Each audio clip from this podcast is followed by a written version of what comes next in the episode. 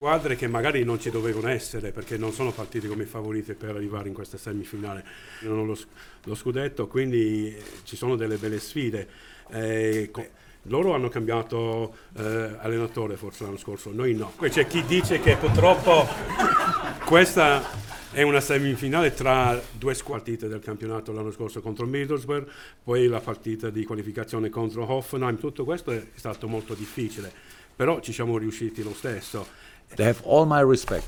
And if anybody thinks we two are um, the underdogs, who cares? We are in the semi-final and we can go to the final. That's all what I'm, what I care about. Eh, eh, c'è, c'è, c'è, comunque c'è chi dice che purtroppo questa è una semifinale tra due squadre che magari non ci dovevano essere perché non sono partite come favorite per arrivare in questa semifinale. Eh, e poi vorrei chiedere se tra le vostre due filosofie c'è qualcosa di molto simile, nel senso che siete tutte e due squadre che dovete lottare molto per tenere i vostri giocatori, eh, per rimanere competitivi sia a livello nazionale sia a livello eh, europeo.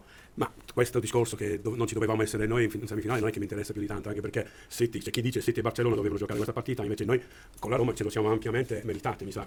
Eh, quindi mi fa vedere che eh, non è, non è, impossibile arrivare in queste partite di semifinali. Io quando ero a City qualcuno mi ha detto che Barcellona aveva perso 3-0, piuttosto Roma aveva vinto 3-0, non ci potevo credere. Eh, mi sono detto che deve essere, però è possibile, è anche successo, quindi è una prestazione fantastica. Anche per noi, contro, noi ci dobbiamo credere, ci dobbiamo credere. Io, vabbè, loro hanno cambiato eh, allenatore forse l'anno scorso, noi no, però io ammiro molto loro, ammiro molto Di Francesco, eh, rispetto tutto e sono molto lieto di poter giocare questa partita domani sera.